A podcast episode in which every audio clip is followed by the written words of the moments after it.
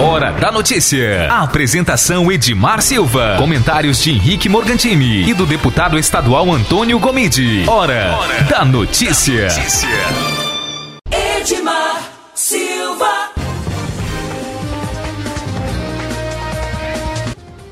Olá, muito bom dia para todos os amigos ligados aqui no programa A Hora da Notícia na Mais FM. Eu sou o Henrique Morgantini e estou hoje aqui com vocês na difícil missão, conto com a ajuda de todos, na difícil missão de substituir nosso companheiro, nosso amigo Edmar Silva, que está em viagem e que hoje desfalca a programação da Mais FM aqui da Hora da Notícia.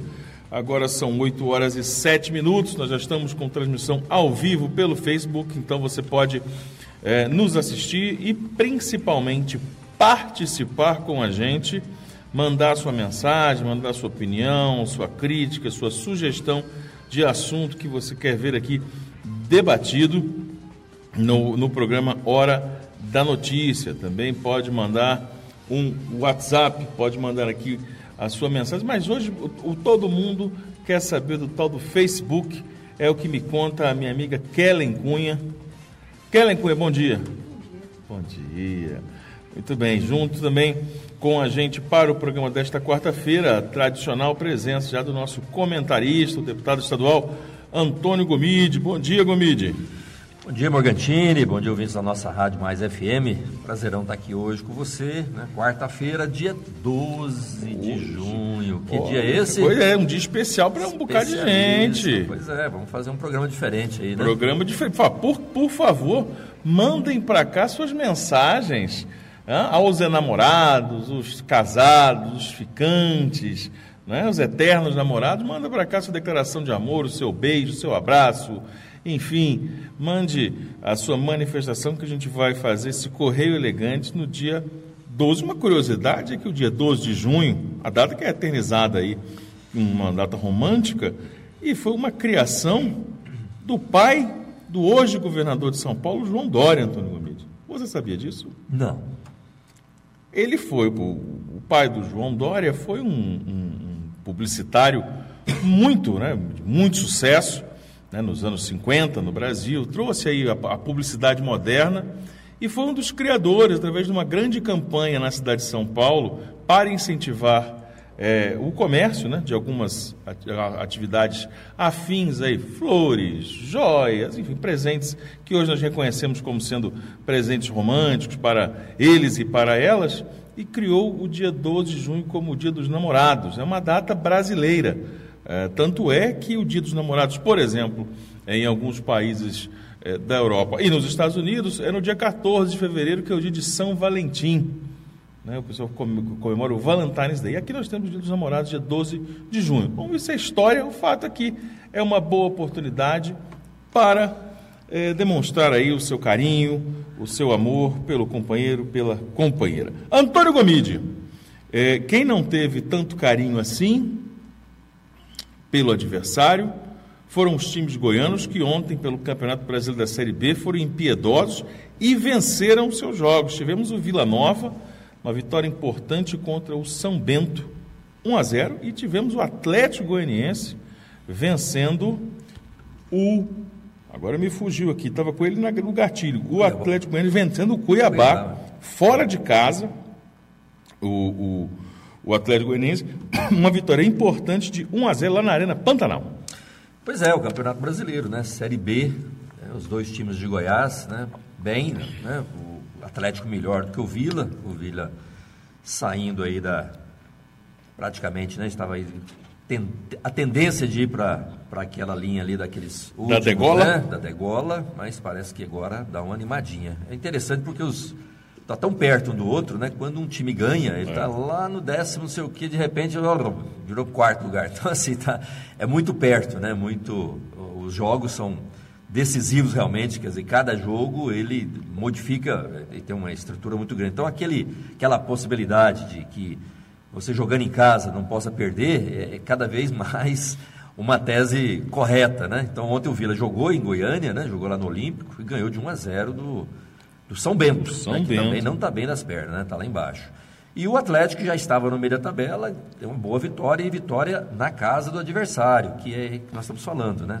Bota o Cuiabá já numa situação ruim.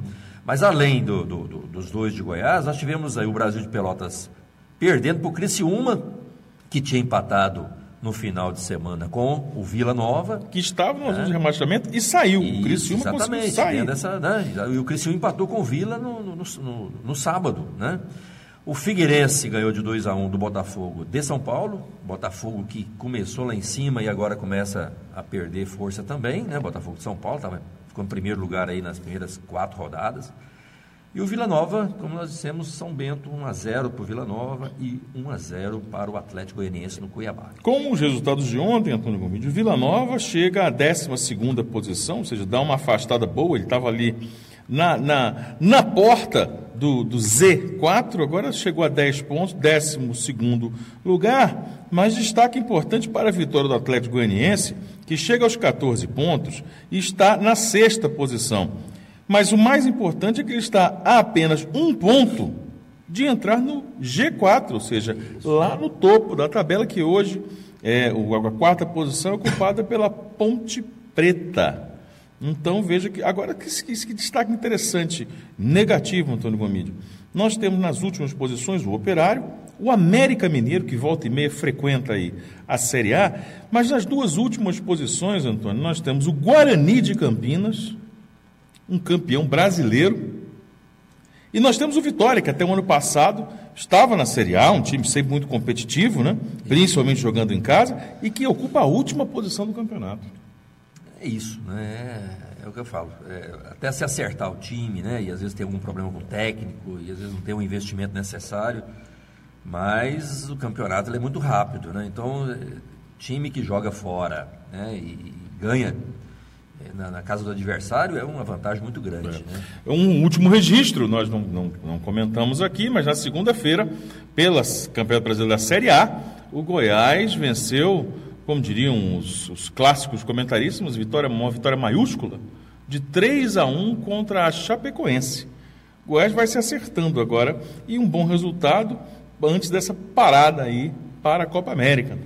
Excelente, né? E nós comentávamos aqui a semana passada, quer dizer, o Goiás que entra, né, sempre na série na, na, no, campeonato, no, campeonato, brasileiro, ele, ele tem aquela possibilidade sempre falando, não vamos chegar lá no topo, mas não podemos deixar, não podemos cair. Então sempre fica naquela no intermediário. Então é preciso que ele não fique ali naquela zona de rebaixamento, porque na reta final é difícil sair dali. Né? Então esses resultados já dá uma, aí, um, um conforto um pouco mais, maior para que o time do Goiás possa se manter aí nas, pelo menos entre os entre o oitavo até o décimo segundo, que é um lugarzinho que ele sempre manteve. Então é preciso já garantir aí essas vitórias principalmente nesse início de campeonato. Né? Hoje nós começamos a última rodada antes da, da parada para a Copa América do Campeonato Brasileiro da Série A e nós temos Botafogo e Grêmio, temos grandes jogos hoje.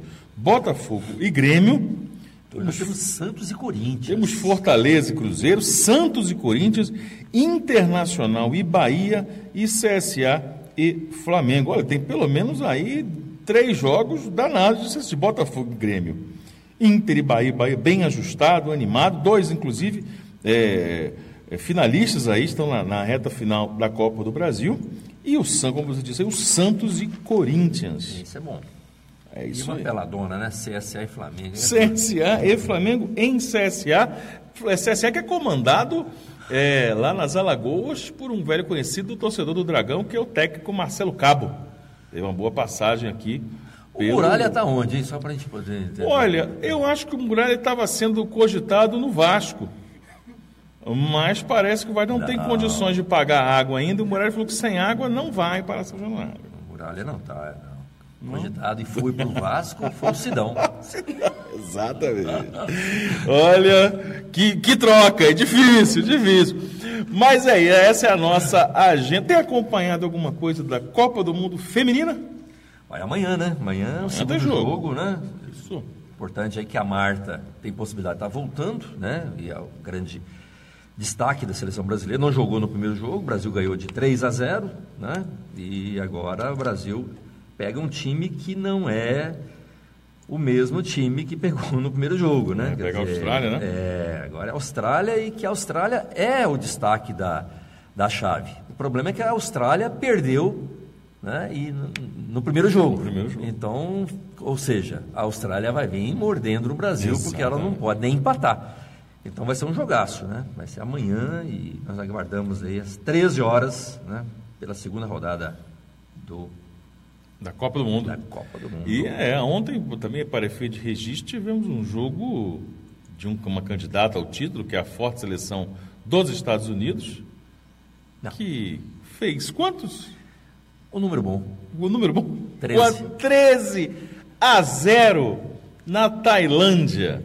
É mole? É 13 a maior 0. resultado de todo o campeonato. História né? das É. Copas, né? Masculina, feminina.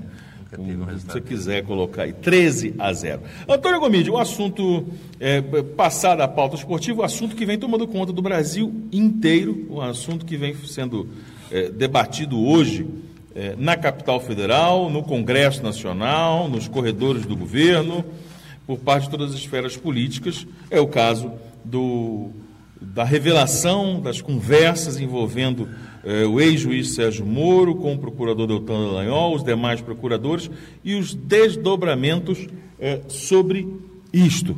Né? Uma série de, de, de posicionamentos, mas eh, para além disso, eu queria, claro, eh, ouvi-lo nessa situação, né, do, como você observou essa, essa revelação feita pelo Glenn Greenwald, que é o, um dos editores-chefe do Intercept, Intercept Brasil, mas também que a gente entrasse na seguinte, na seguinte análise, falar sobre o impacto disso para a agenda política do Brasil, para a agenda política do governo. Porque uma coisa a gente fala assim, olha, isso aí foi uma coisa de quando eh, o juiz estava julgando Lula, de quando era juiz e estava conversando na Lava Jato. Agora ele não é. Sim, só que agora, como ele é ministro, ele traz essa crise que é dele para dentro da instituição. Qual que é o impacto disso? Primeiro, relatar que um jornal como o Popular, né, do dia de hoje, por exemplo, ele não toca nem nesse assunto, para você ver como que é a pauta e como é a indução em relação à comunicação. né. enquanto o Brasil inteiro está discutindo essa, esse absurdo, né, no sentido de acontecer que um juiz, ao invés de julgar, ele investigava, e o promotor, ao invés de investigar, estava negociando com o juiz para poder julgar junto, né, os dois fazendo um acordo para poder que jeito que a peça judicial poderia ser colocada, quer dizer, tudo isso nós já tínhamos aí é, indícios de que isso tinha acontecido. Mas agora o que nós estamos vendo são as provas né, de que isso realmente aconteceu e colocado, inclusive, todos os textos né, a ponto né, do, do procurador é, pedir a orientação do próprio juiz de que forma seria melhor, porque as provas eram muito frágeis, então não podia condenar o, o ex-presidente Lula, porque daquela forma é, precisaria haver uma, um outro mecanismo para podermos ver que jeito que poderia chegar essa peça um pouco mais consistente lá na primeira instância no Poder Judiciário. Então, esse diálogo né, que aparece agora e apareceu a partir do domingo, ele realmente muda, inclusive, a feição em relação ao que é Sérgio Moro, ao que é Dallagnol. Né? Quando apenas o, o pessoal da oposição falava, é, tudo bem, é porque foi condenado. Mas agora está explícito para todo o Brasil, está explícito para todo mundo. Né? Isso repercutiu no mundo inteiro, né? na França, Le Monde, na uh, New York Times, quer dizer, tudo. Né? Então, nós precisamos entender que o Brasil hoje, todos estão virados e olhando realmente o que está acontecendo no Brasil. A que ponto chegou né, da, da, da imparcialidade, né? porque quando você tem um julgamento, a primeira coisa é quem está julgando ser imparcial. Ora, se tem uma combinação entre o juiz e o procurador, isso já não é imparcialidade mais. No mínimo isso. Nós não vamos nem aprofundar em outras questões, mas no mínimo não é imparcialidade. Se não é, realmente o julgamento ele está equivocado.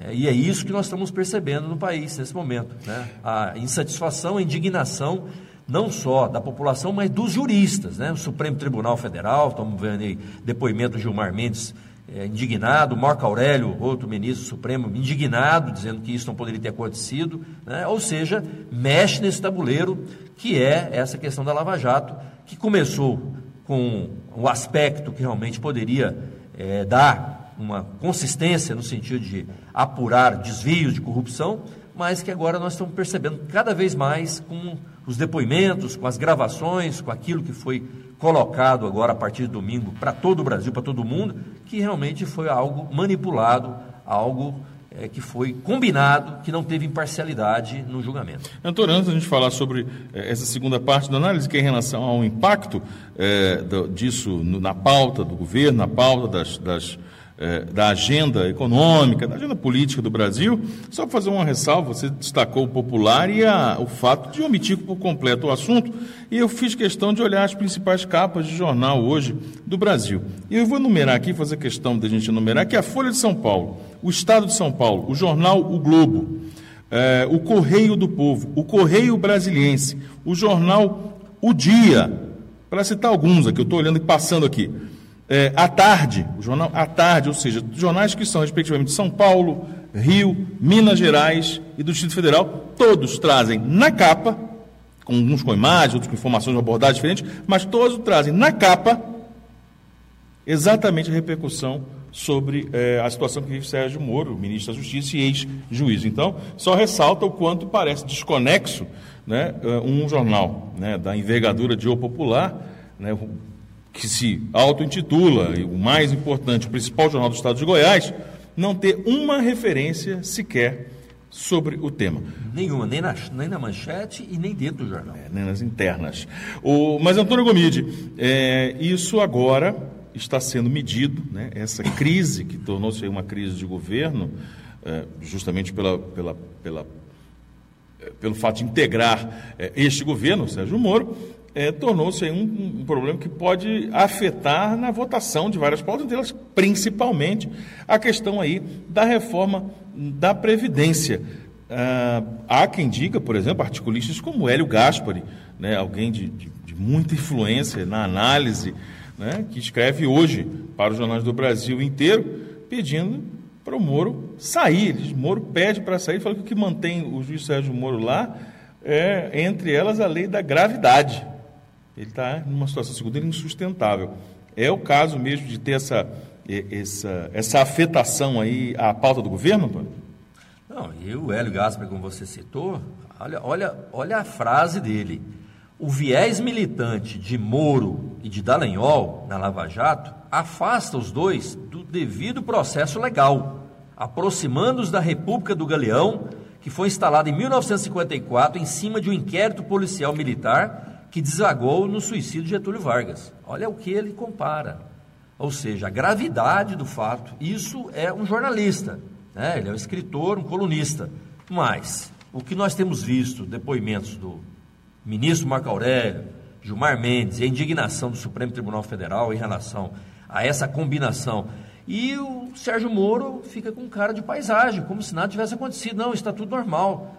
Quer dizer, é um absurdo né, nós podemos conviver com esse tipo de situação, a forma como está sendo tratado, a imparcialidade, né, no caso aí, o que aconteceu e a forma que realmente aconteceu dentro dos julgamentos em relação à Lava Jato, né, e isso, obviamente, contamina também ele que é ministro hoje, que obviamente perde a credibilidade em grande parte da população. É, Para a gente ir para o intervalo, Antônio Gomes, ontem eu ouvi uma frase que eu custei a a dar crédito, por assim dizer, e fui lá à fonte e verifiquei que tinha sido noticiado isso mesmo. É, o líder é, do PSL no, no, na Câmara, o deputado goiano, delegado Valdir, segundo ele, disse que hoje Sérgio Moro tem mais credibilidade que o próprio presidente da República. Uma frase forte que diminui bastante o presidente, claro, um ministro sendo maior que o presidente mas que se o ministro Sérgio Moro tem mais credibilidade e está nesta situação, então ele coloca Bolsonaro numa, numa situação muito periclitante, né? É, é mas é, é, são depoimentos, né? Falar do delegado Valdir como deputado, né? a atuação é essa, né? É. Fazer a defesa dele mesmo, né? Aquilo que ele pensa, ele fala, ou seja, não tem nenhuma articulação para que se possa realmente fazer a defesa de um governo, possa né, ter uma linha e que possa as pessoas falam, olha, está dizendo e agora tem uma coerência. É, esse é o, é o, estilo dele, né? ele fala daquilo que pensa, é impulsivo e acaba soltando uma dessa. O que, como você disse, fragiliza bastante ainda mais o próprio presidente. Né? Se o Sérgio Moro está com essa dificuldade em explicar o que aconteceu, daquilo que foi pronunciado a partir do domingo, né, de todas essas, ah, essas conversas com o próprio procurador, você imagina comparando isso com o próprio presidente que acha que ele é pior ainda. É, vamos. É aquela história, o Kellen Cunha, é apagar um incêndio com gasolina azul, gasolina de avião. Vamos para o intervalo, nós já voltamos para falar sobre o governo de Goiás, para falar é, sobre a atuação parlamentar, falar sobre a Assembleia Legislativa e os desafios, as pautas da semana no Estado. Apoio Cultural. Farmácia Arco Verde. Medicamentos e perfumaria. Teleentrega 33146111 ou 91210821. Hora da notícia. Antônio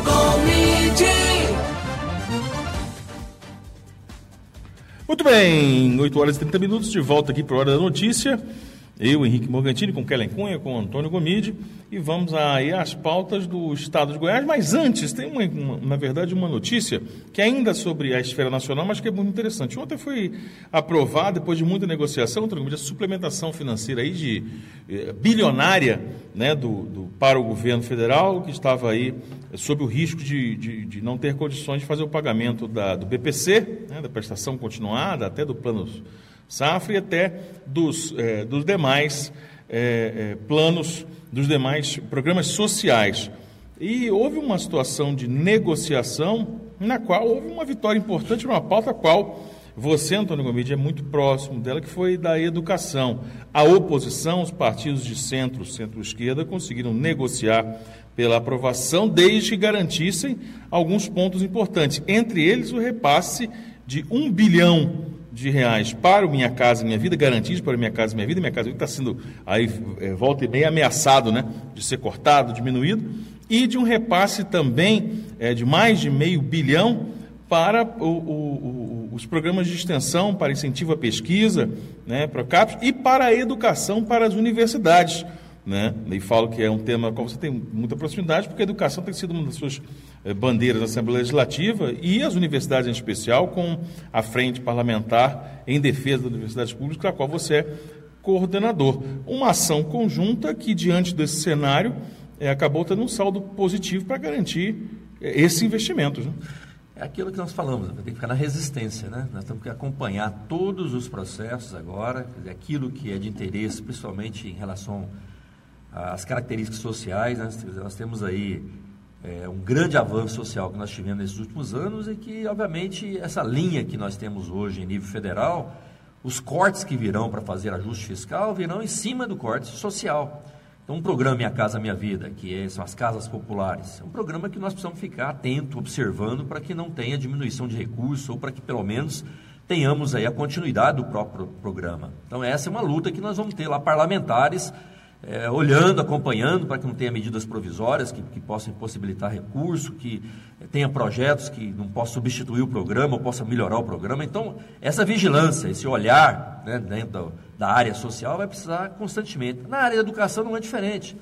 Nós vamos ter aí, Morgantino, no ano que vem, o fim do Fundeb, né, que, na verdade, nós temos que tomar um cuidado muito grande, né, porque tirar dinheiro da educação é, ninguém admite. Se tem algo que é, consolida, que pensa junto, independentemente de cor partidária, é educação no sentido de ter um investimento cada vez maior.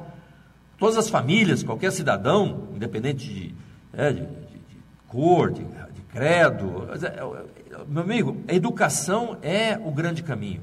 Tá bom, aí o governo vem e diz: olha, nós temos condições de cortar aí pelo menos 30% do orçamento das universidades. Ora, e isso dá um impacto muito grande. Então, nós, em termos de sociedade, precisamos ficar atentos. As Assembleias Legislativas precisam cada vez mais se organizar para não deixar passar projetos que cortem a linha da educação. E o governo federal, como você disse, quer dizer, é essa pressão que os reitores fizeram, mobilização da frente parlamentar é, a favor da educação, é que faz com que o governo não recue, né, não deixe aí realmente fazer os cortes. Porque se esse tipo de anúncio ele é feito e se acomoda, no outro dia tem lá o corte da educação, fechamento de campos, fechamento de curso, diminuição de recursos para o Fundeb. Quer dizer, esse é o trabalho permanente que nós vamos ter que exercitar aí nesses últimos, né, nos próximos meses e, e, nesses últimos dias o que nós fizemos em termos da Assembleia, por exemplo, criarmos a frente parlamentar, incentivar as câmaras municipais a, a criar a frente parlamentar em favor da educação, não deixar fechar é, campos da UEG, né, como foi colocado nos jornais e, e, e colocado uma posição equivocada, mas que agora está sendo revisto. Então, esse acompanhamento, ele será um acompanhamento tanto no Congresso Nacional como na Assembleia Legislativa, para que não apareça aí os famosos jabutis, né? Projetos que venham e que tiram recursos daquilo que muitas vezes está um debate de um assunto, de repente vai lá e retira dinheiro da educação, tira dinheiro da pesquisa,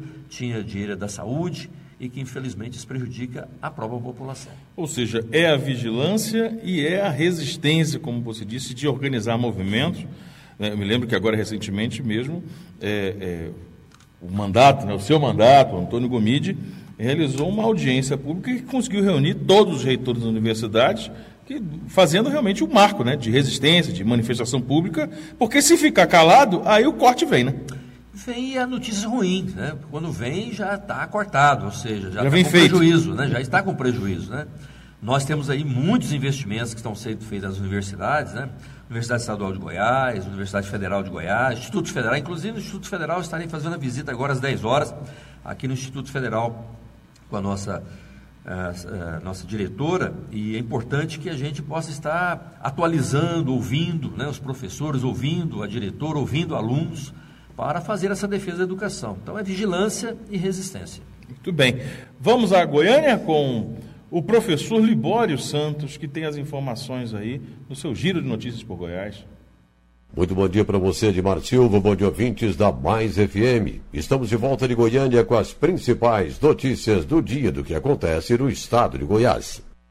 Prefeitos defendem a inclusão dos municípios da votação da proposta da reforma da Previdência. Avião apreendido transportando 111 quilos de ouro. Bancada do Partido Podemos defende permanência do COAF no Ministério da Justiça.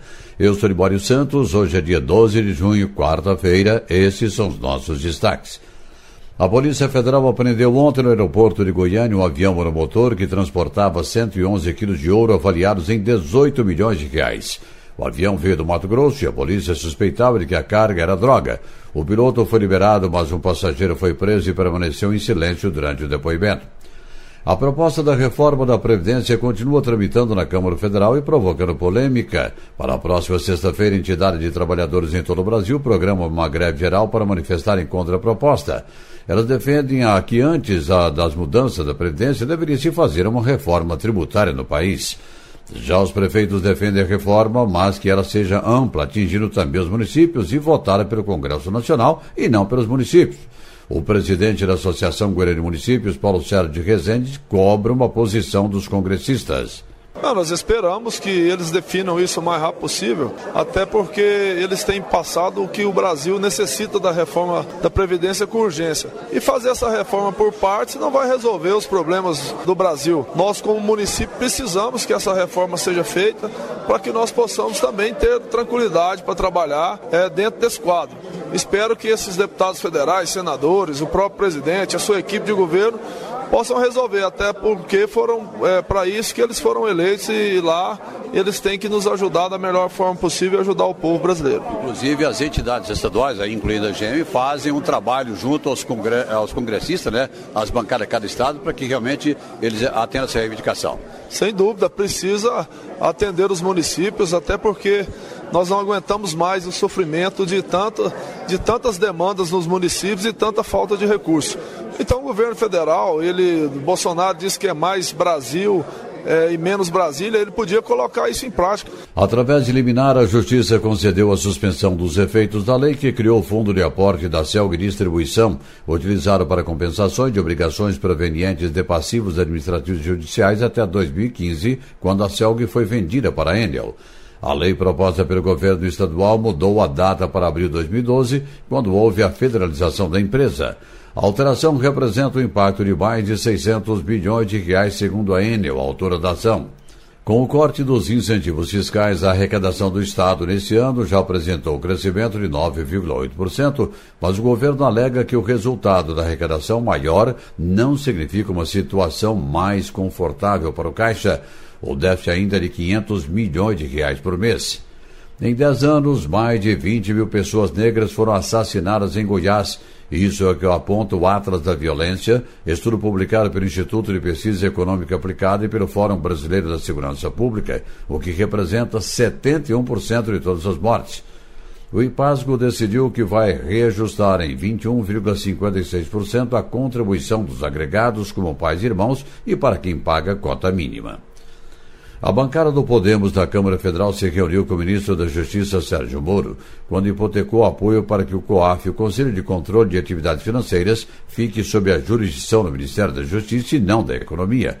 O partido entrou com uma ação direta de inconstitucionalidade, ADIM, para que isso aconteça. O COAF possui todos os dados de movimentações financeiras de todos os brasileiros e isso facilita as investigações, principalmente no combate à corrupção. Mas a sua permanência no Ministério da Economia foi aprovada pelo Congresso Nacional, onde muitos políticos temem por futuras investigações. O líder do Podemos, deputado José Nelto, defende um maior combate à corrupção no país. O Brasil não aguenta mais falar na palavra corrupção. Não suporta mais as organizações criminosas, seja políticas e não políticas.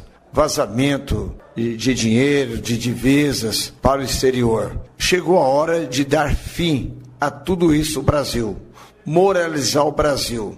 E o COAF, do Ministério da Justiça, sob o comando do ministro Sérgio Moro, ele teria mais agilidade, mais profissionais trabalhando e com isto pondo fim a todo tipo de organizações criminosas para mostrar para o mundo que agora no Brasil tem justiça. Eram essas as informações de hoje de Goiânia, informou Libório Santos. Muito bem, de volta aí aos estudos, agradecer a participação do Libório, trouxe algumas informações e um assunto que tem muito a ver com o Estado de Goiás, com vários estados, né? Que é a pauta nacional da reforma da Previdência, Antônio Gomide, que passa agora por, por um momento é, de busca de apoio de deputados e para isso tem aí uma, uma escolha a fazer, inserir estados e municípios também como partícipes, né? Como afetados pela reforma. É, o que, qual a sua análise em relação a isso e qual é o melhor caminho, falando especificamente do Estado de Goiás e das cidades? É, essa é uma discussão da reforma da Previdência que começou mal e está terminando mal. Né? Nós temos aí o relator dizendo que, lá da, da Câmara Federal, né, da comissão especial que está analisando a reforma da Previdência, o relator diz que entrega o relatório amanhã. Então, e essa discussão em relação a município e Estado, se vão ser agora incluídos e se aquilo que está votando lá vai valer também para os municípios e estados, isso significa que foi muito mal articulado. Né? Se agora, no finalzinho, no momento que amanhã ele está falando que vai entregar o relatório e não tem essa decisão, veja você o embrólio que ah, o governo federal se meteu. Porque ele tem que fazer o acordo com os governadores e com os prefeitos. Né? O desgaste, obviamente, da Assembleia Legislativa, nas câmaras municipais, o ano que vem a eleição é municipal, é dentro do Estado. Então, ninguém quer pegar é, e tomar esse desgaste político daqueles que estão disputando. E é esse o grande problema que nós estamos vendo agora. Então, o governo federal não conversou com os governadores antes para que pudesse tomar essa, essa decisão. E isso, obviamente, vai afetar aí é, a, a, o comportamento dos deputados que são de apoio, que, que fazem a base do governo Bolsonaro. É essa a discussão. Eu, particularmente, entendo que é, aquilo que está sendo discutido hoje, que é essa reforma da Previdência, ela começou mal, como eu disse, e está é, chegando numa situação que os próprios deputados é, têm uma dificuldade de fazer o debate hoje nas suas cidades. Quando o deputado vai para a sua cidade conversar com a população, explicar o que, que é realmente a reforma, eles mesmos, deputados da base, não é oposição não, deputados da base, têm uma dificuldade muito grande em falar sobre é, previdência para aposentadoria para trabalhador rural, aposentadoria para professor, dificuldade no BPC, né, que é em relação a, ao fim daí da, da idade né, e, e, ter um salário, menos de salário mínimo pagando para um aposentado. Quer dizer, isso está muito claro. Né? E aí tem ainda aquela discussão que é a base da reforma da Previdência que é o tal da capitalização, que também ninguém concorda com isso. a não ser o ministro Paulo Guedes. Ninguém defende capitalização, até porque não está explícito que forma vai ser a capitalização. E toda vez que aparece capitalização, ah, os próprios deputados da base dão o exemplo do Chile, onde a aposentadoria, quem fez capitalização, ou seja, botar uma poupança do próprio trabalhador, sendo que o patrão não dá a sua contribuição, isso não deu certo. Então, se não deu certo, por que aqui no Brasil vai dar certo? Então, tem uma dificuldade muito grande. Então, se não tem esses acordos, Morgantini, não tem o que ficar discutindo se vai valer para a Previdência, para o município ou para o Estado. Por quê? Porque não está dando certo lá em cima já, ué. Então, essa discussão é muito mais um acerto político entre o governo federal e os governadores do que propriamente uma definição daquilo que pode ajudar a fazer uma, uma, uma previdência melhor para o trabalhador, ou uma previdência mais justa para o trabalhador. E é o que nós estamos vendo que ela cada vez mais que se mexe, ela cria uma coxa de retalho e que cria uma injustiça muito grande. Quer dizer, quem está sendo penalizado, mais uma vez, é o trabalhador assalariado. Antônio Gomes, você falava mais cedo sobre é, a importância dessa vigilância, de acompanhar a pauta e de fazer uma resistência, de propor um debate amplo com a sociedade. E citou o exemplo da educação em âmbito nacional com as universidades. É, trazendo aqui para o Estado de Goiás, é, já dissemos aqui, já frisando, você é coordenador da Frente Parlamentar em Defesa das Universidades Públicas e tem cumprido uma série de agendas. Hoje tem uma agenda, você já antecipou, queria que você desse mais detalhes sobre ela aqui na cidade de Anápolis e que falasse um pouco também sobre a situação da UEG, que me parece encaixar muito bem nesse exemplo porque o governo do estado de Goiás anunciou é, um plano de cortes. Poderíamos chegar a 57 cursos, 15 campos serem encerrados, imagina 15 cidades, 15 regiões ficarem sem a UEG, que muitas vezes é a única opção para é, o, o, estudo superior, para o ensino superior gratuito, né, público. E você tem feito aí uma, uma movimentação junto com a frente parlamentar para resistir, para evitar que isso aconteça. Eu queria que você desse essa, esse, essa atualizada em relação a essas ações, se mudou alguma coisa, se já estão repensando isso. É, essa frente parlamentar ela foi criada, Morgantinho, no sentido de poder ajudar a pensar um pouco a educação no estado de Goiás e na defesa da educação pública gratuita e com qualidade. Essa é a defesa nossa. Os reitores já se mobilizaram, né, tanto o IF, como o IFG, como a UFG, como o próprio a Universidade Estadual de Goiás, se mobilizando no sentido de não perder força, não perder recursos, não deixar fechar cursos, não deixar fechar campos, não diminuir o orçamento federal, né, não deixar com que as obras que estão sendo desenvolvidas nas universidades possam diminuir ou possam paralisar, não diminuir dinheiro, né, recursos para as fontes de pesquisa, não tirar bolsa de estudo, mestrado, doutorado. Quer dizer, esse é o sentido de se ter uma frente parlamentar dentro da Assembleia Legislativa para somar a outros que já estão fazendo esse trabalho. Então é nesse sentido que nós estamos fazendo essa agenda, achamos importante.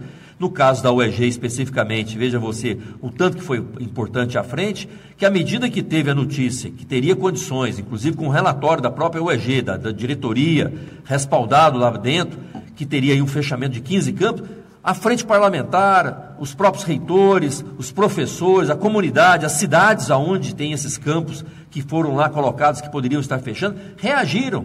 E só da reação nós já tivemos aí uma mudança de comportamento da própria direção da própria UEG, no sentido de fazer um novo estudo para ver que forma vai poder ter, mas não, não aí nós chamamos o próprio reitor é, numa audiência pública na Assembleia Legislativa, ele foi lá e disse: Olha, não, não queremos fechar uh, campos, uh, essa ideia aí é uma ideia equivocada, que nós vamos repensar. Nós estamos com um novo estudo que será apresentado em agosto.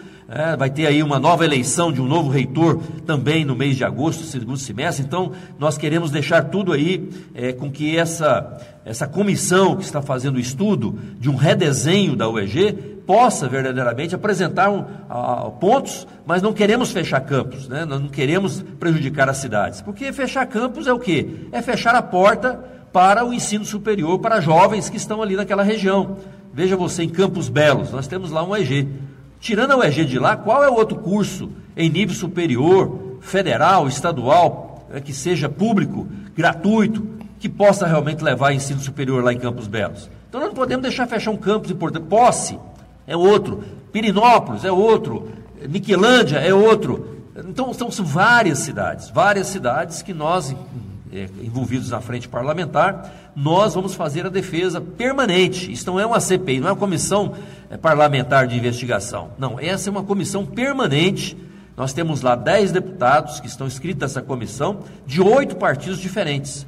Então é uma comissão permanente, onde nós vamos fortalecer, vamos fazer esse debate e vamos, obviamente, fazer a defesa da educação em nível superior para que não perca recurso e que tenha realmente qualidade e também não deixe fechar cursos e nem campos como estava anunciado. Muito bem, nós vamos para um intervalo, mas antes eu vou frisar uma frase interessante sua, no vídeo durante uma audiência pública, essa com uh, o, o, o, reitor De Ville, De, Ville, De Vila, né? Uh, que diz, dizendo, olha, quer redesenhar? Que redesenhe para cima, né? Redesenhe para melhor. Por que, que o redesenho tem que ser para baixo, negativo? Por que, que o redesenho tem que cortar, né? Exatamente.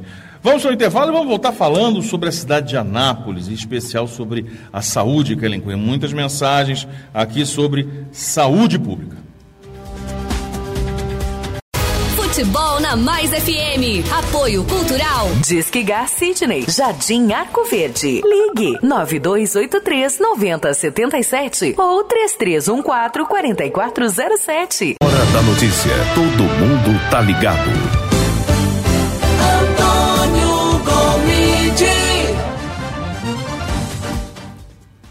Muito bem, agora são 8 horas e 53 minutos. Nós estamos de volta aqui com a hora da notícia aqui pela Mais FM. Estamos aqui recebendo uma série de mensagens, muitas manifestações pelo pelo Dia dos Namorados, muitos apaixonados. Um abraço aqui para Érica Freitas dando nosso bom dia. Nossa amiga Adriana Pereira, que vai ver o Mengão atropelar o CSA hoje. A Patrícia Xavier. A Aline Gomes, que deseja a todos um feliz Dia dos. Ela também diz que está acompanhando aqui o Gomide, Vladimir, os dois. O Lucimar, a Lucimar também manda mensagem. É... O Denis Xavier fala: Gomide, sou seu fã. Um abraço, Morgantini te acompanho na Interativa. Na Interativa e na Mais FM. Não é isso? Aline Gomes ainda faz uma análise aqui entre o de falar o povo já não gosta de ler, o povo tem preguiça de pesquisar, tem que procurar se informar, vão pela informação, sugere ela. Ela disse: educação no Brasil tem que ser excelente. Sonho em um futuro melhor com educação de qualidade para os meus filhos. Esse é o sentimento né, das, das pessoas. E a gente percebeu isso, Antônio Gomide, quando a gente é, vê, por exemplo, uma frente parlamentar que reúne oito partidos diferentes, quando a gente vê as pessoas nas ruas com diversas é, cores partidárias, enfim, diversas intenções, pensamentos políticos, mas que vão às ruas, né, lotaram as ruas de todas as capitais, diversas cidades, centenas de cidades brasileiras, em defesa da educação.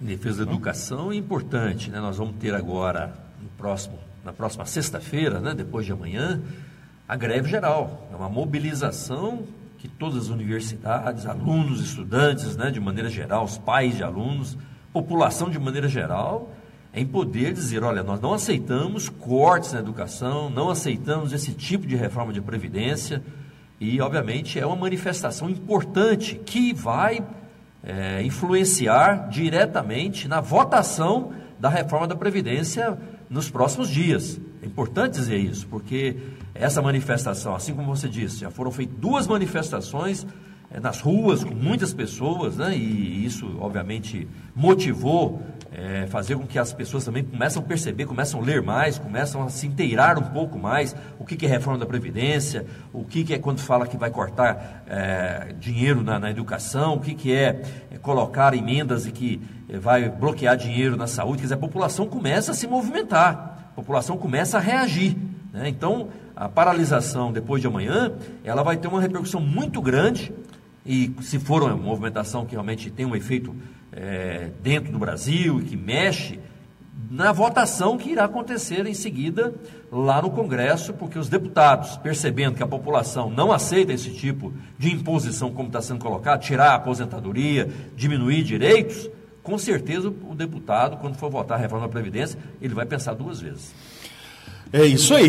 E já fez aí o, a, o registro, né? Estou que na na sexta-feira, esse grande movimento da greve geral, as pessoas vão às, ruas novamente. Mas eu, conforme anunciei e prometi aqui para os nossos ouvintes, eh, Antônio Gomide, há uma manifestação muito grande para as pessoas no nosso nas mensagens, no WhatsApp, é aqui no meu telefone mesmo, quando o pessoal descobriu que a gente estava aqui fazendo o programa, é, sugeriu a pauta, o pessoal aqui de Anápolis, que é para falar sobre a saúde pública. Parece que há diversos problemas na cidade. Né? Problemas estruturais, problemas de atendimento, prestação de serviço.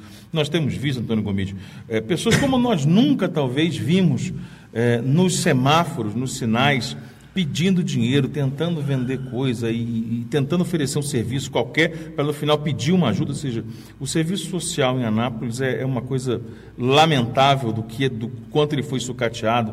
Nós não temos uma obra sequer inaugurada, numa escola nova, creche. Mas isso tudo fica em segundo plano, porque, ao que parece, a saúde pública é, é o tema mais urgente o que aconteceu, o que vem acontecendo com Anápolis, eh, com tantos fechamentos de postos de atendimento, Antônio?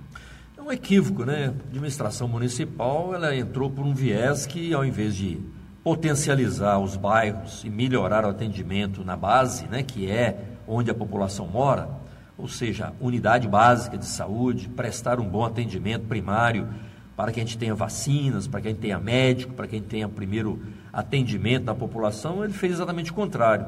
Ele veio é, naquilo que podia desafogar é, em relação ao CAIS, por exemplo, vai e fecha o CAIS Mulher, que é uma atenção que era inédita na cidade até então, uma atenção de boa qualidade, né, uma atenção onde a saúde da mulher era respeitada, porque você faz um pré-natal gratuito, com qualidade, você fazia os seus exames, a mamografia, fazia todos os exames de, do programa da saúde da mulher gratuitamente e com uma boa qualidade. Todos os profissionais que estavam ali é, respeitavam o trabalho, ah, os pacientes que estavam ali sabiam ah, a forma correta e, e, e, de boa qualidade que ele prestava. O prefeito veio e fechou a unidade, né? fechou, né? pensa você, não está reformando, não, fechou. Né? Então, o CAIS Mulher, que foi inaugurado há seis anos atrás, o prefeito, ao invés de ampliar, melhorar, não, ele simplesmente fechou, porque ele vai dizer: olha, eu vou pegar esse prédio e vou amanhã entregar aí um centro pediátrico. Ou seja, se quer formar um centro pediátrico, faça, mas não feche o que está funcionando. Né? Aí pegou a unidade 24 horas do Badia Lopes, não, agora não vamos funcionar mais 24 horas, não vamos funcionar mais do jeito que estava. Ou seja, atrapalhou a vida de quem estava lá. Chegou no Cais Progresso, foi lá e fechou o Cais Progresso. Não, aqui nós vamos fazer uma reforma. Ficou aí oito meses, oito meses com o cais fechado, sem sequer ninguém trabalhando lá dentro. Ou seja, fechou sem projeto de reforma, sem licitação, sem encaminhamento. Quer dizer, e um absurdo. Né? Então está lá fechado. Isso faz o quê? Sofrimento da população. Porque quem vai procurar, quem vai, vai. Não tem. Aí não tem a unidade básica, e fecha os centros que estariam funcionando por 24 horas. Então, um centro como o Cais Progresso, era 24 horas, está fechado. O Cais Mulher, que era todos os programas de saúde da mulher, fechado. O 24 horas, que era do Abadia Lopes, ele acabou, né? não é mais 24 horas. Então, e as unidades básicas de saúde?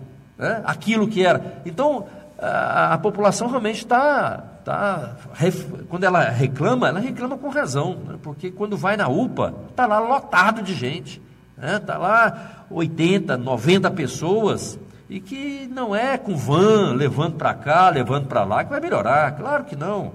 É preciso é, fazer com que os profissionais tenham, né, realmente dentro do concurso público, chamamento, é preciso valorizar os agentes comunitários de saúde, é preciso valorizar os profissionais dentro do plano de carreira, quer dizer, isso por dentro.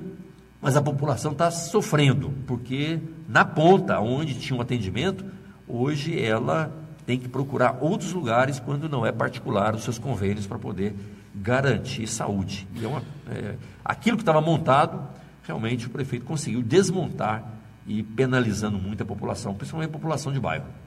Agora, nove horas e um minuto, nós chegamos ao final de mais uma edição do programa Hora da Notícia, aqui pela Mais FM, e nós encerramos o programa deste dia 12 de junho com o pensamento do dia. Antônio Gomide. Pensamento do dia: você não é obrigado a nenhum gesto de bondade, mas por favor, não impeça ninguém de ser bom. Pense nisso. Bom dia. Eu agradeço a participação de Antônio Gomide, agradeço a oportunidade de estar aqui substituindo o grande Edmar Silva. Um grande abraço, Kellen Cunha, e nós desejamos um ótimo dia, dia dos namorados, dia de trabalho, quarta-feira, dia de roda do cabelo brasileiro, enfim, seja qual for a sua motivação, tenha um grande dia pela frente e até a próxima.